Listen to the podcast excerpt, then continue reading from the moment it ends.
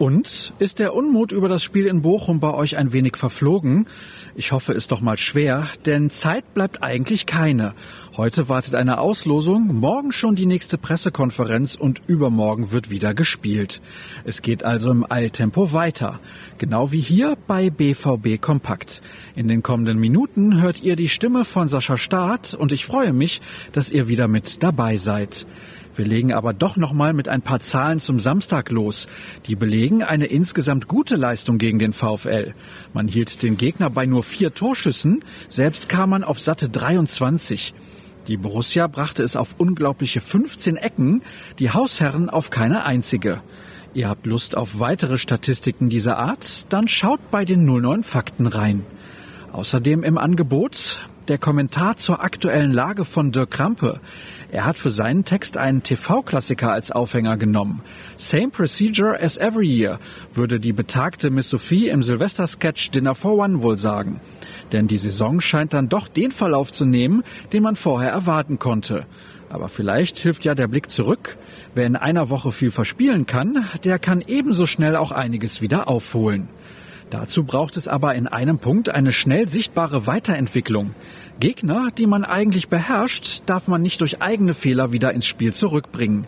Das war unter anderem bei den Niederlagen in Freiburg und Mönchengladbach der Fall. Der Kollege hat zudem bei Sebastian Kehl durchgeklingelt und mit dem kommenden Sportdirektor gesprochen. Das Ergebnis seiner Arbeit könnt ihr online bei uns lesen.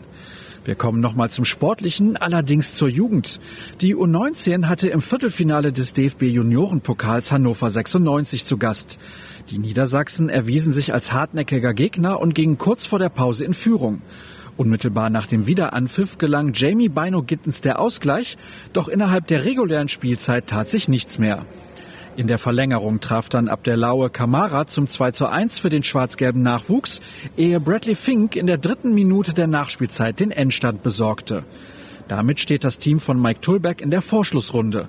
Dort warten im neuen Jahr entweder Bayern München, der SC Freiburg oder der VfB Stuttgart. Mögliche Gegner sind das passende Stichwort für den heutigen Tag. Denn um 13.30 Uhr findet die Auslosung für die Zwischenrunde in der Europa League statt. Es warten namhafte Kontrahenten wie die Glasgow Rangers oder die italienischen Vertreter Napoli und Lazio. In unserem Ticker könnt ihr die Veranstaltung live mitverfolgen. Was erwartet euch außerdem? Cedric Gebhardt hat zum Thema Rafael Guerrero in die Tasten gehauen. Der Portugiese leidet wieder unter massiven Verletzungsproblemen und Marco Rose unter dem Fehlen seines Linksverteidigers. Den Artikel lest ihr auf unserer Internetseite. Die Adresse kennt ihr längst, ruhrnachrichten.de, aber für manche Artikel benötigt ihr ein Plus-Abo und aktuell haben wir einen tollen Deal für euch. Für drei Monate zahlt ihr nur schlappe drei Euro. Das solltet ihr euch ansehen und definitiv auch rnbvb bei Twitter und Instagram folgen. Ich bin auf beiden Plattformen unter Start zu Hause.